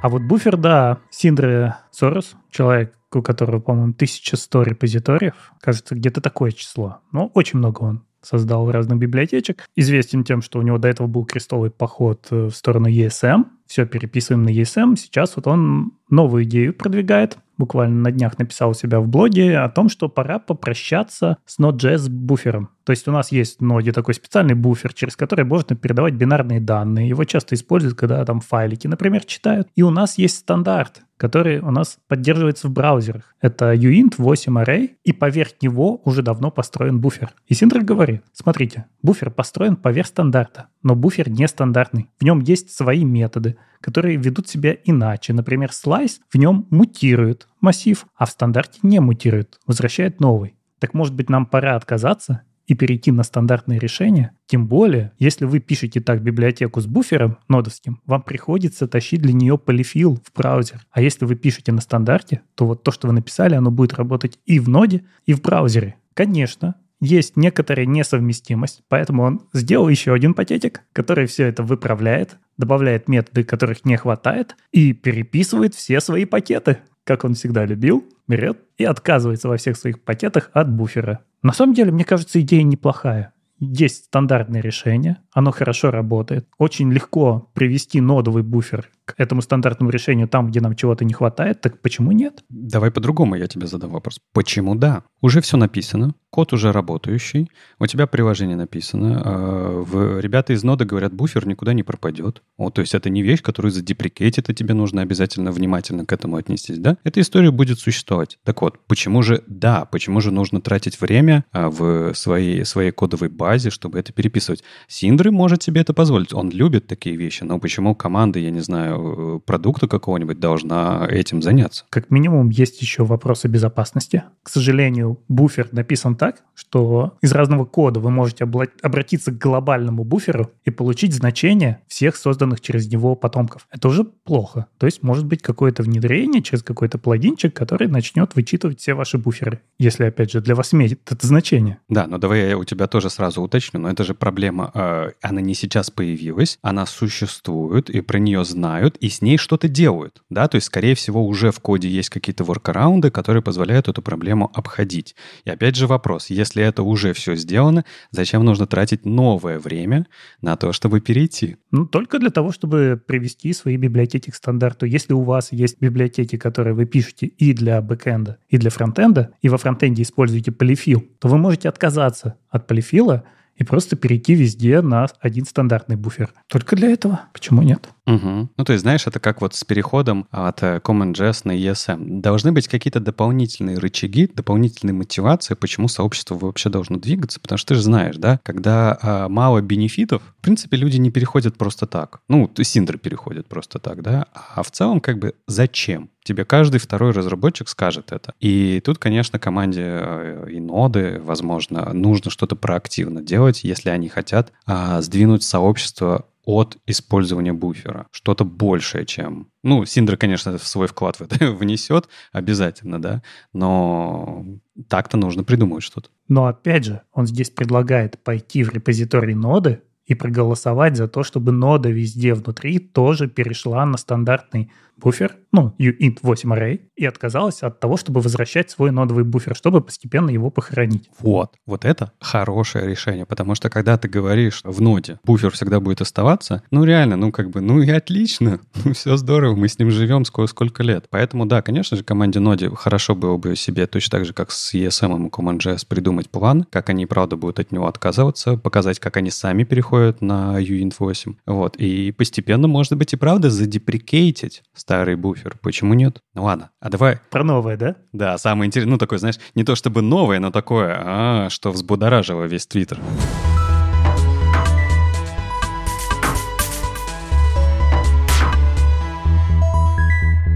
Твиттер взбудоражило то, что у нас вышел Next 14. Кстати, по-моему, в прошлом году не меньше будоражило, когда вышел Next 13. Идеи-то похожие, что 13, что 14 использует хитрую версию React. В 14 сделали поменьше, но все равно умудрились показать такое, вот что, да, Твиттер второй день, там рисуют мемы. Я думаю, неделю продлится все это. Что же они сделали? Давайте посмотрим, какие изменения в 14 Next. А их немного. Ну, во-первых, они продолжают делать свой турбопак. Они сейчас его делают для деф-режима, и он все еще не проходит все 100% тестов, поэтому использовать его пока нельзя. Но можно посмотреть, насколько он приблизился к готовности. Также они сделали новый сайт по изучению Next, сделали частичный пререндеринг, они улучшают систему все-таки потому, что у нас есть задача делать сайты, которые наполовину рендерятся на сервере, наполовину на клиенте, как-то это все дело надо красиво собрать. Ну, в статику все мы положить не можем. Next про это думает и пытается сделать это максимально прозрачно. Тоже никаких вопросов. Пока это превью, технология хорошая, будем пользоваться. Но самое важное, с чем они взорвали сообщество, это то, что они показали сервер Action. Так что же это такое? Люди увидели слайды, на которых внутри обычного JSX компонента вызов SQL. Ну, то есть мы нажимаем на кнопочку, и происходит вызов SQL, который добавляет, например, один голос, да? Там мы нажали на палец вверх, он у нас сразу улетел и добавился. Как это так? У нас внутри компонента вызывается SQL. Что это такое вообще? И ты такой сразу, как из того мема. У-у-у. Да, конечно, я покричал на облака, но потом почитал документацию. Все не так страшно. Они говорят о том, что, смотрите, раньше, когда мы писали на Next, нам нужно было создавать API. У нас была специальная папочка API, где мы создавали API для того, чтобы, например, постом что-то отправить. Потом мы писали компонент формы, который на эту API отправлял свое значение. И если мы раньше отправляли все это на API, то теперь вместо этого нам предлагают сделать что? Мы внутри компонента описываем функцию, ставим в нее специальную вот эту аннотацию use server, и дальше описываем какой-то код, который работает только на сервере. А в компоненте мы говорим, что когда мы нажали на кнопочку, происходит callback, который вызывает эту функцию. То есть, когда мы в форме нажимаем submit, у нас на самом деле на сервер отправляется data по какому-то хитрому протоколу, который есть в React, и на сервере уже вызывается функция, которая сходит в базу данных и сработает с этими данными. Но вместе все это описывается внутри одного JSX-компонента. Тебе не кажется, что тут э, все-таки есть такое заигрывание с безопасностью? То есть в целом, когда ты довольно хороший профессионал и весь из себя сеньорист и сеньор, ты понимаешь, что ты делаешь да, как, как ты это все связываешь, э, где у тебя могут быть а, какие-то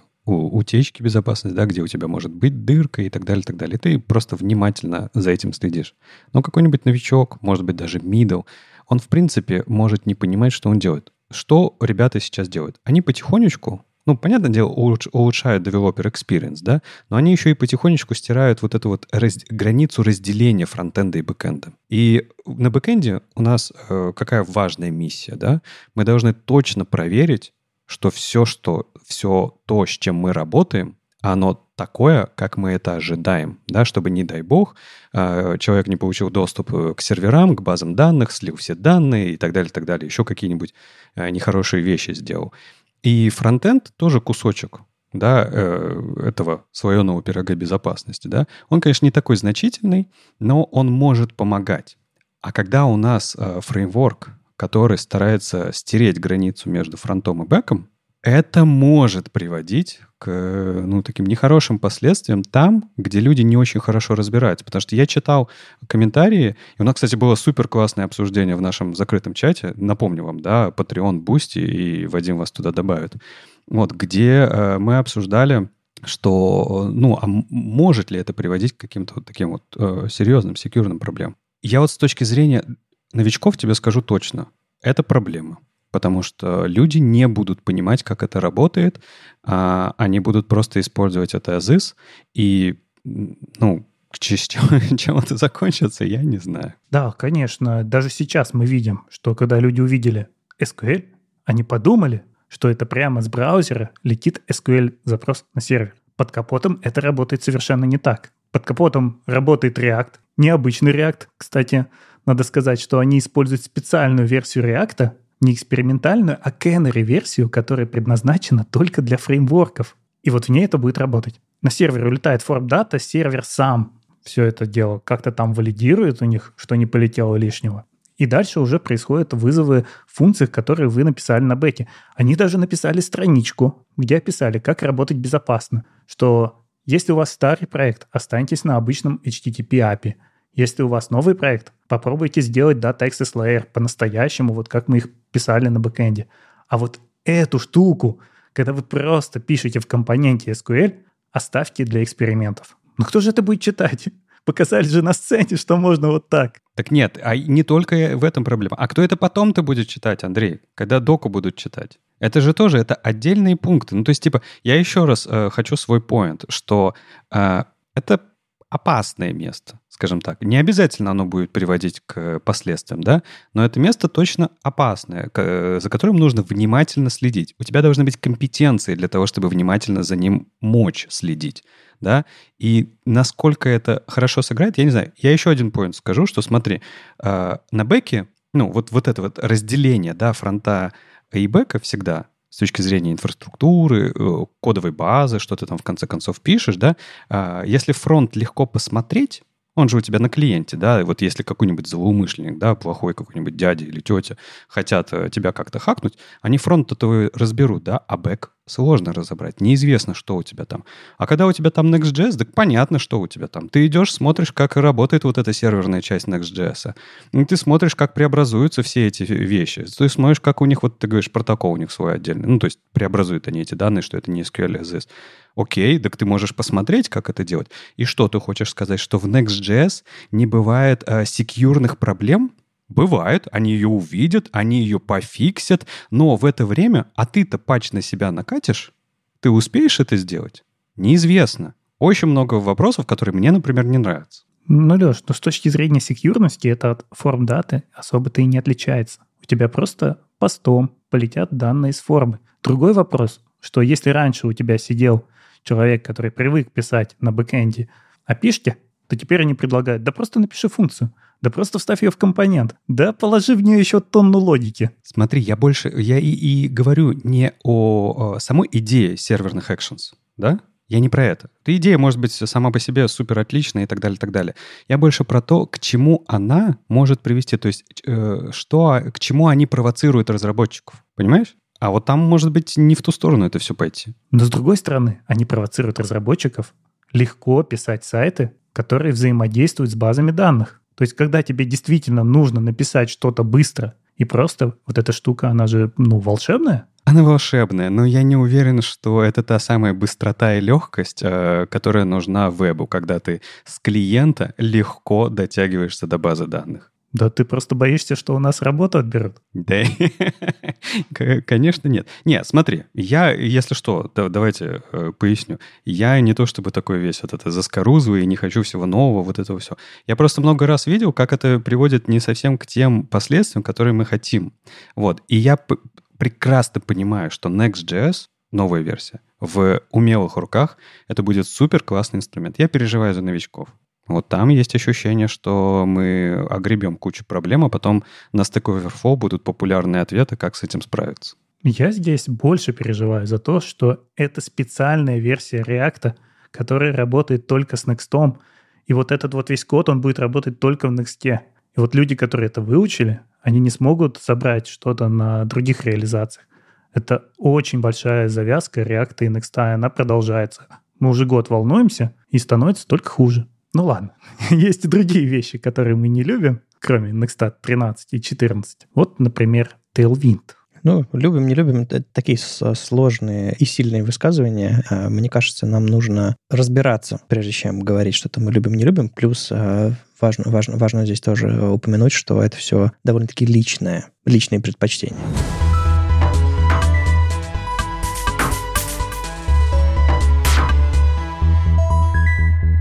Андрей э, заспойлерил. Э, да, действительно, я бы не сказал, что я большой фанат э, Tailwind, но я постоянно делаю усилия, чтобы разобраться в том, что это такое, как он работает и вообще какая мотивация у людей, которые им пользуются. Но, видимо, не в этот раз. А, тут дело в том, что вышла статейка Тера Пиранина, а, финского разработчика, про Tailwind, и где он сравнивает Tailwind, э, вернее, демку Tailwind Spotlight Template. Там не просто э, речь идет про Tailwind то есть атомарный CSS и семантичный CSS, когда вы просто называете нужные блоки нужными именами классов. Тут еще сравнение идет в сторону фреймворка, на котором все это построено. Да, то есть демка Tailwind — это Next.js плюс Tailwind. Если мы говорим про э, другие решения, то вот тут, например, есть э, New, Nuya, В общем, э, решение, которое разрабатывает сам Terra, и он берет и сравнивает две эти реализации. Меня больше всего поразило, конечно, не знаю, может быть, он умеет а, аргументы классно приводить. Например, то, что в реализации э, Tailwind нужно нафигачить прям гораздо большее количество HTML. Э, HTML. То есть, когда он сравнивает э, версию разметки для Tailwind и версию разметки для вот этого семантической, количество дивов, обернутых вокруг обычных там ссылочек там структурных элементов, оно поражает воображение, и он сравнивает, что там 75 э, э, килобайтов HTML против 8 килобайт HTML, которые ну, понадобились ему, чтобы реализовать все это. Это меня тоже очень сильно удивило, потому что не очень понятно, ну, то есть можно же те же самые вот эти вот атомарные классики расставить на, на один div, а не на 8. А, понятное дело, что э, Terra еще берет и убирает, допустим, там списки внутри навигации, но это, это не очень сильно разметку экономит. Может быть, я не до конца э, не так хорошо разбираюсь в Tailwind, потому что, может, может быть, действительно он требует дополнительное количество оберток, потому что все сразу э, не применить на одном элементе. У меня опыт работы не совсем с Tailwind, а смеси Tailwind с атомарными классами и нормальной семантической разметкой. И там действительно почему-то люди, которые изначально пользуются Tailwind, пишут больше разметку. Как будто бы там на самом деле проблема не в том, как это технически реализовано, а какую-то ментальную модель используешь. Что ты сначала вот, собственно, оборачиваешь, оборачиваешь, потом в итоге приходишь к чему-то. Вместо того, что когда ты, собственно, семантично пишешь, ты там немножко другими категориями думаешь, как будто бы. Потому что э, если залезть и поменять, то на самом деле можно все схлопнуть в такое же количество дивов. Но вот люди, которые пишут изначально на Tailwind и не хотят делать семантику, у них получается больше. Объяснить этого я никак не могу, чисто наблюдение, как вот люди пишут. То есть это не... Вот это мне бы, кажется, очень сильно интересовало. То есть это не ограничение самого, самой библиотеки, это скорее ментальная модель, которая сама по себе складывается, потому что ну, Tailwind провоцирует, что ли, на нее. Угу. Ну, я пока не заметила, что были технические ограничения. Все, все с чем я сталкивалась, всегда могло схлапываться. Кажется, как будто просто у людей действительно такая ментальная модель. Ну да, мне еще понравилось, что он проанализировал, собственно, CSS, который в итоге получается, потому что, ну, как бы в, у нас в в HTML, понятное дело, он страшно раздутый, но мы можем говорить про GZIP, про еще что-то такое. Но он как раз э, сравнил э, CSS, который он написал для этого всего, с э, семантичным CSS, там, с, классом, с, класс, с именами классов, с, с тем, что было написано у Tailwind, и он э, объяснил, что на самом деле э, вот это вот э, та самая дизайн-система, что ли, или набор примитивов, которые все так любят в Tailwind, потому что вам не нужно думать, вам не нужно разбираться совсем, совсем в мелочевых свойствах, вы можете какие-то глобальными концепциями манипулировать. Оно занимает там минимальную часть того CSS, который вы шипите. Больш, большая часть того CSS, который вы в итоге шипите в браузере, это попытка пересоздать то, что в браузерах и так уже работает с помощью вот стандартной библиотеки классов, которые мапятся на CSS свойства. Не знаю, может быть, э, это все набор аргументов, которые человек более опытный, э, который работает там с Tailwind гораздо больше и пустил его в свое сердце и любит и, и уважает и все такое, и считает, что CSS должен умереть, а должен остаться такой, не знаю, Tailwind. Может быть, такой человек э, реализацию той же самой темы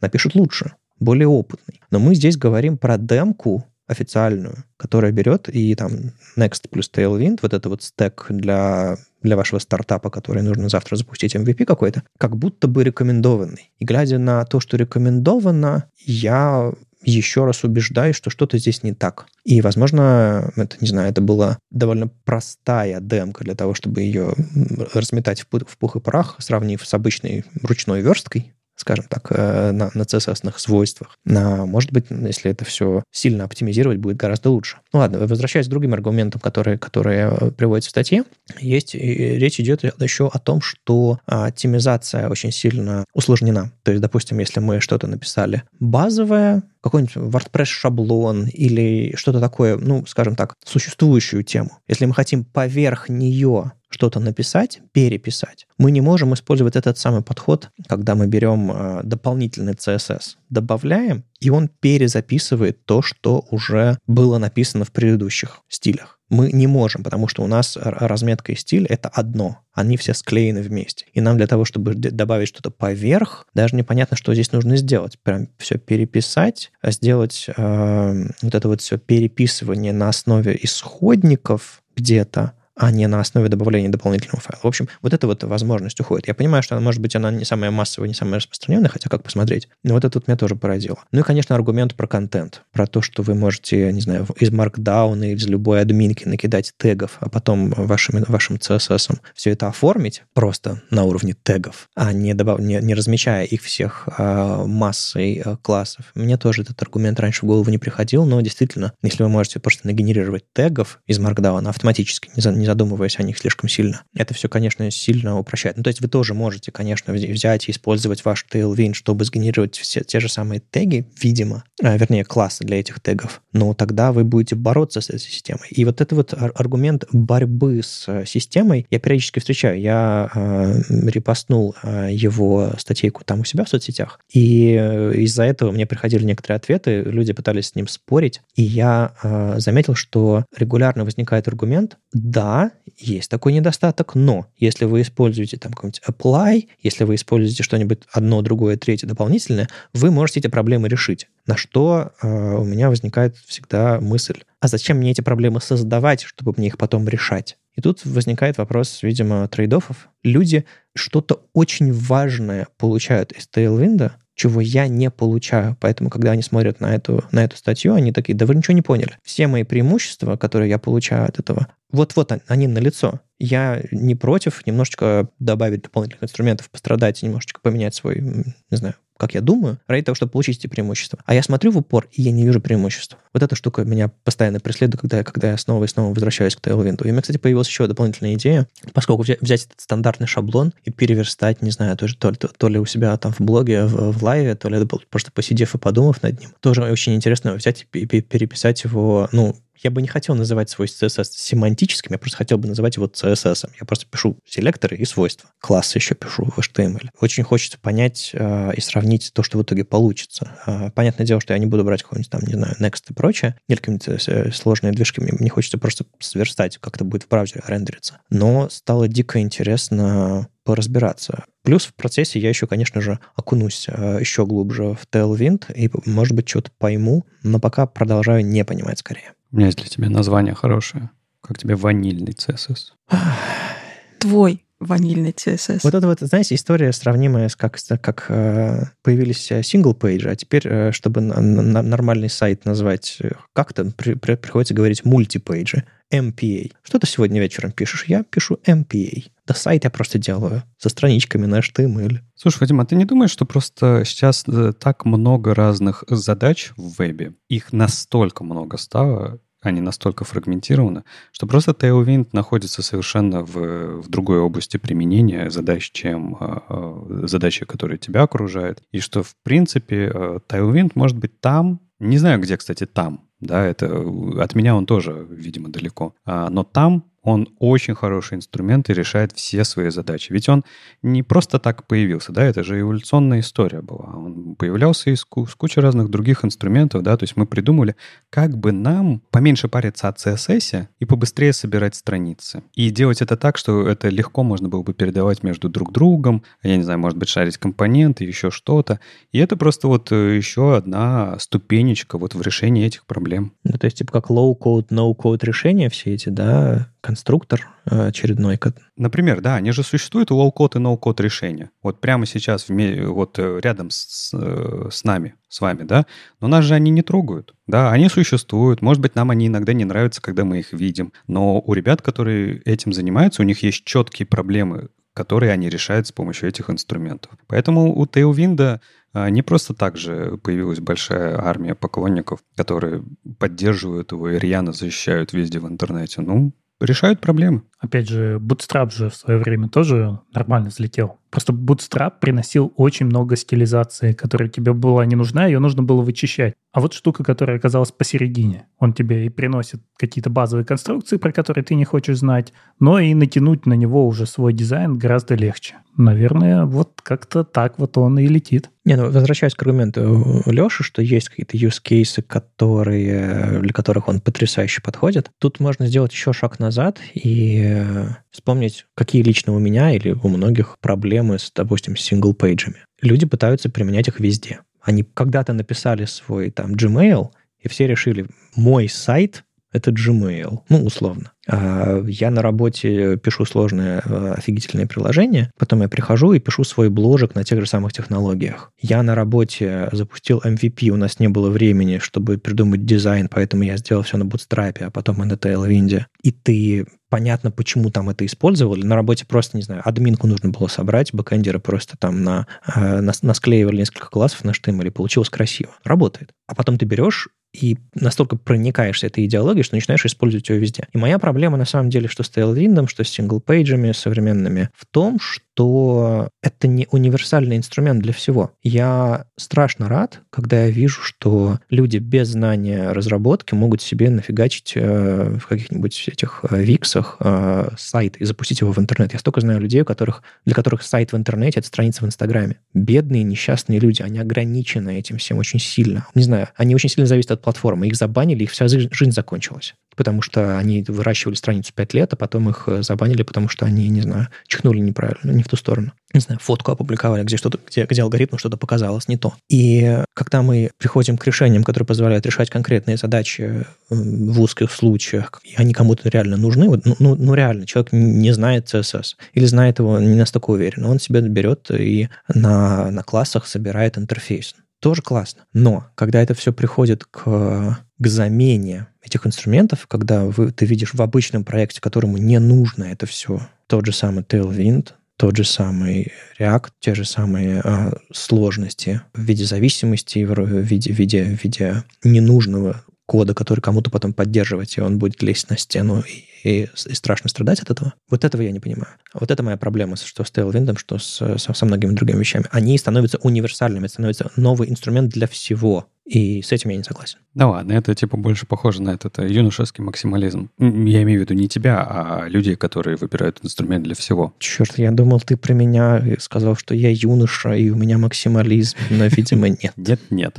А, хотел просто сказать, ну, во-первых, давай не забывать, что люди, которые там с помощью виксов и всех остальных штук а, решают свои какие-то задачи, а, давай по-честному, они не хотят стать профессиональными разработчиками и так далее. Они решают свои задачи. Возможно, это просто эти ребята-предприниматели, которые какой-то там э, не хотят заплатить команде или иметь команду у себя, и делают сами все руками. И для них это супер инструмент. То есть как бы к ним претензий э, ноль. Ну да, они завязываются инструмент. Да и даже если они не понимают, это им это и не надо, да. А вот если говорить про все-таки профессиональное сообщество, да, веб-разработчиков, тут я вижу две проблемы, да. На самом деле я не вижу проблемы в том, что человек, который очень хорошо понимает инструменты, очень хорошо понимает э, рынок э, в целом того, что существует и с помощью чего можно делать разные проекты, он будет использовать Tailwind, он будет использовать Next.js, он будет использовать все, все, что у его душе захочется. К нему ноль вопросов. Потому что, согласись, вот даже твой point про React, э, типа э, и про SPA приложения, что все идут делать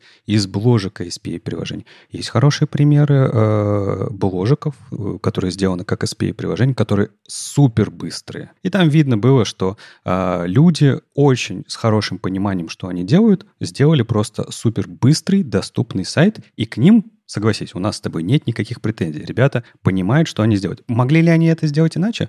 Да наверняка. Ну, решили так. Почему нет? Да, они понимают, что делать. Моя проблема, конечно, э, как и твоя, я думаю, это с новичками, с медлами, с ребятами, которые еще не выросли, да, которые условно не видели достаточное количество инструментов, и когда, э, когда все задачи, любая задача, которая перед, стоит перед таким разработчиком, решается единственно известным им инструментом. Это проблема. Но мы ее не решим, например, порицая инструмент. Инструмент тут ни при чем. Тут, как, как обычно, да, с образованием проблема. Нужно просто рассказывать, э, что еще можно, какие задачи, где лучше чем лучше решаются, почему решается. И это такой медленный, постепенный процесс вката вот в такую, знаешь, э, хорошую профессиональную деятельность, когда вот можно сказать, да, чувак, вот ты молодец, ты четко и хорошо знаешь все, что происходит, ты знаешь, какие инструменты есть и зачем их использовать. Ну да, тут хорошо. Но когда с помощью этого делаются, конечно, плохие проекты, ну, все, все мы от этого страдаем, потому что мы же как пользователи этих проектов просто пользоваться адекватно ими не можем. И это проблема. Ну, тут я с тобой соглашусь. Да, вопрос, вопрос в том, что какие бы инструменты у меня ни были э, в руках, если я знаю, в каких моментах использовать и что, собственно,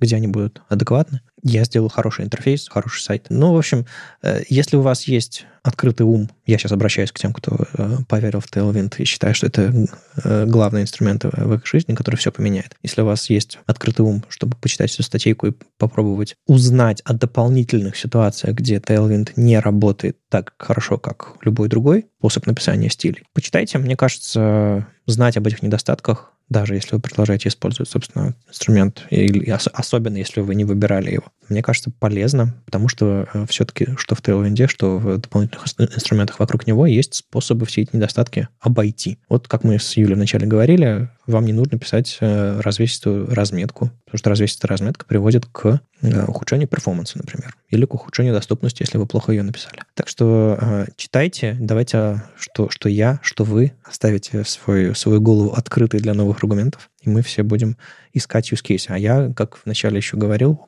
попытаюсь э, лучше разобраться в Tailwind и, может быть, попробовать существующие какие-то проекты на нем написаны, официальные демки, а переверстать вот как ты сделал. А, и расскажу и покажу. Ладно, все, что, что-то я градус серьезности повысил. Тут э, у нас есть э, чуть менее серьезная, но, кажется, не менее интересная история эмоджи. Как у нас пельмешек появился.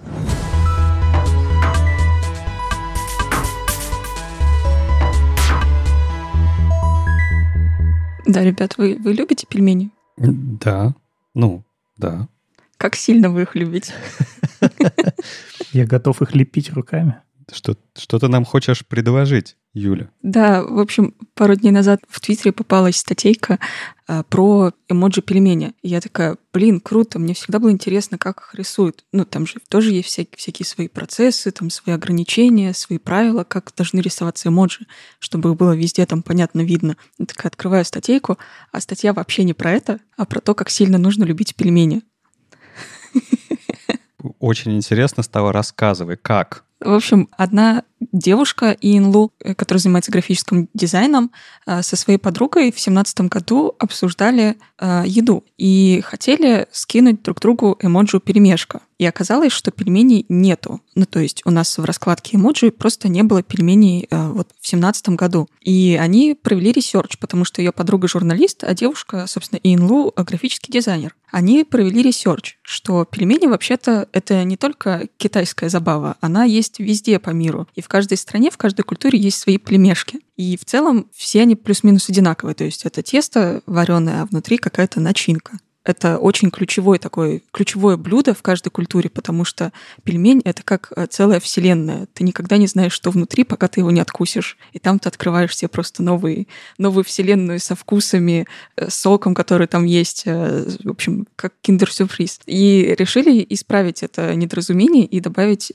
эмоджи пельмени. А начали ресерчить, как это делается. И я, кстати, не знала, поэтому, собственно, принесла с вами поделиться, как это происходит. Оказалось, что э, ребята из UTC, которые, собственно, занимаются эмоджами, э, они имеют такой набор людей, которые э, представляют компании, очень большие крупные компании, типа там Adobe, э, Apple и всякие остальные ребята, которые решают судьбу эмодж э, для всех нас. И чтобы туда просто так прийти и показать им какую-то эмоджу, нужно быть мембером этого, э, этого комьюнити. Э, соответственно, компания, чтобы стать мембером этого комьюнити, должна заплатить примерно 50 тысяч долларов в год, чтобы иметь возможность проголосовать одним голосом за одну компанию. 20 тысяч долларов в год, чтобы проголосовать половинкой голоса. Ну, то есть, когда вас спрашивают, какие эмоджи новые э, релизить, они голосуют, и вот э, голоса распределяются так, что один голос э, на компанию, либо полголоса на компанию, либо компания вообще не имеет права голоса, потому что заплатила слишком мало денег. На самом деле это очень похоже вся история на V3C, потому что там, чтобы быть... Э, ну, допустим, прошел, прошла эта конференция TPAC недавно, и я вот выяснял у знакомых людей, которые там были, как туда, собственно, можно обычному смертному попасть. И выяснил, что особо никак. То есть ты должен быть участником э, организации, которая является членом В3C, и только тогда ты можешь попасть на эту конференцию. То есть как бы ты можешь просто с улицы зайти и сказать «здравствуйте», там зарегистрироваться и так далее, но у тебя ни в один из залов, где там сидят CSS Working Group, что-то обсуждают, тебя не пустят, но только если ты кого-то там не знаешь. Ну, то есть э, это все закрытые сообщества, и, видимо, у них есть причины для быть закрытыми, чтобы совершенно случайные люди туда не попадали, чтобы люди, не знаю, которые участвуют в комьюнити-группе, только могли в нем участвовать. Это не просто какая-то конференция, что ли. Хотя все эти люди бывают на конференциях тоже. Ну вот э, очень, очень похоже на, на историю с, с, с, с Unicode, со всеми этими эмоджи, потому что, ну, Видимо, нужна конструктивная дискуссия на эту тему, а не просто эмоции. Наверное, да. Ну и учитывая, что в 2017 году мы не знали э, про ковид, и люди собирались действительно по-настоящему в каких-то помещениях, обсуждали эмоджи, э, мне очень интересно, как это происходило. когда всем показывают эмоджи, вы обсуждаете, нужно его добавлять или нет. А, ну, в общем, что сделали эти две девушки, ну, в частности, Инлу, она а, создала компанию, прям настоящую компанию, которую назвала эмоджи Нариум или что-то такое, а, и запустила компанию на Kickstarter, чтобы собрать денег, чтобы вступить в UTC, чтобы принести к ним эмоджи пельмени. А, собственно, они набрали действительно на Кикстартере денежку, чтобы туда можно было вступить, но она решила не дождаться этого момента, когда там закончится кампания, получит вывести деньги, и купила индивидуальный мембершип, который не дает никаких прав, кроме как получать а, письма и иногда, может быть, приходить к ним на какие-то встречи, которые подразумевают вот большое количество людей. Она туда пришла, к ним напросилась а, с этим индивидуальным мембершипом за 75 э, долларов на 2017 год. Пришла к ним э, с распечатками эмоджи пельменя, прям настоящими, физическими. Пришла к ним и говорит, ребята, все любят пельмени, они есть везде. Я прям вообще настолько люблю, что собрала для вас даже денег, но пока что они не готовы вывестись и вот вам макеты пельмени. Ребятам так сильно это понравилась идея, что они решили действительно начать э, сотрудничество с Инлу и дали ей гайды для еды, потому что у них есть гайды для разных э, активностей. Там для активностей, для предметов, для флагов. И вот для еды у них есть разные гайды. Они делились с ней гайдами про еду. Она нарисовала новые виды этих племешков. А ребята успешно их запрувили на своем вот этом вот собрании, где большие компании за много денег решают э, судьбу э, пельмешков. И приняли пельмень Теперь у нас есть эмоджи пельмени с 2018 года, а потом они у нее запросили еще несколько эмоджи, потому что она собрала достаточно денег, чтобы можно было продолжить эту активность и себе заплатить, и за membership, за все эти вступления в в это комьюнити. И она создала еще несколько. Это бокс а, для еды на вынос, знаете, вот эти вот коробочки, палочки для еды и еще что-то, какой, какой-то еще тип еды что тоже из азиатского, по-моему, из азиатской кухни. И вот теперь благодаря ей, благодаря тому, что Иэн Лу так сильно любит пельмешки, у нас есть пельмешки и еще несколько классных эмоджи. Слушай, ну это, конечно, очень увлекательная история. Мне знаешь, только чего не хватает? Что, ну знаешь, есть э, студенческий рейтинг королевской еды, в котором, конечно же, есть пельмени. Они на втором месте. А ты знаешь, что на первом месте? Доширак? Нет, сосиска в тесте, конечно же. И мне, если честно, если подумать, сосиску в тесте очень не хватает в эмоджи. Да, там есть хот-дог, но мы же знаем с вами, что хот-дог и сосиска в тесте — это абсолютно разные вещи. И вот интересно, вот э, э, ребята, да, которые открыли прямо отдельную компанию, они, она теперь же э, будет этим заниматься все время? Не-не-не, они нарисовали несколько и закрыли. Это в 2018 году закончилось. Блин, так хотелось сосиску в тесте в эмоджи. Ну ладно, я понял, не судьба. Ну смотри, у тебя теперь есть план, прям шаг за шагом, что нужно делать. Тебе нужно организовать свою компанию, насобирать э, 20 тысяч долларов. Вступить и прийти с распечатками твоей сосиски в тесте. Угу. Ладно. Есть над чем работать. А еще очень классная штука, я пока копалась э, в у них во всех этих мембершипах, потому что у них их очень много разных, а узнала такую штуку, что, оказывается, можно усыновить эмоджи. Усыновить? Да, ну, adoption ты выбираешь эмоджи, который тебе очень сильно нравится, ты выбираешь, сколько ты хочешь за нее платить денег, и ты вот как каким-нибудь калом где-нибудь э, в лесах а, Австралии, когда платишь денежку, чтобы их там кормили, ухаживали за ними, вот точно так же с эмоджами. Ты платишь, например, 5000 долларов, а, не совсем понятно, это разовое или раз в год, и это эмоджи становится ну, типа твоей. А можешь платить чуть поменьше, и это будет типа расшаренное а, опекунство над эмоджей. Как это проявляется, что она твоя? Тебе сертификат дают. Ну, это как себе, видимо, купить звезду в небе или там планету назвать твоим именем. Ну, то есть, да, летает камень где-то там во Вселенной, э, у которого есть координаты, название, и ты им владеешь. Это что-то для, для богатых, мне кажется. Да-да-да-да-да. Типа, окей. Я лучше пельмени куплю на эти деньги. Э, вот, собственно, я хотела спросить, какой бы эмоджи вы бы хотели себе заадоптить? Сосиску в тесте. Я поддержу, Леш. Больше еды. Потому что мы, мы часто говорим друг, друг с другом о еде, и нам нужно выражать эм, дополнительные эмоции. А я не пользуюсь эмоджи. Совсем? Да, он старая верба. Ну, а текстовыми ты пользуешься? Ну, А это другое. Это другое. А, В них есть душа.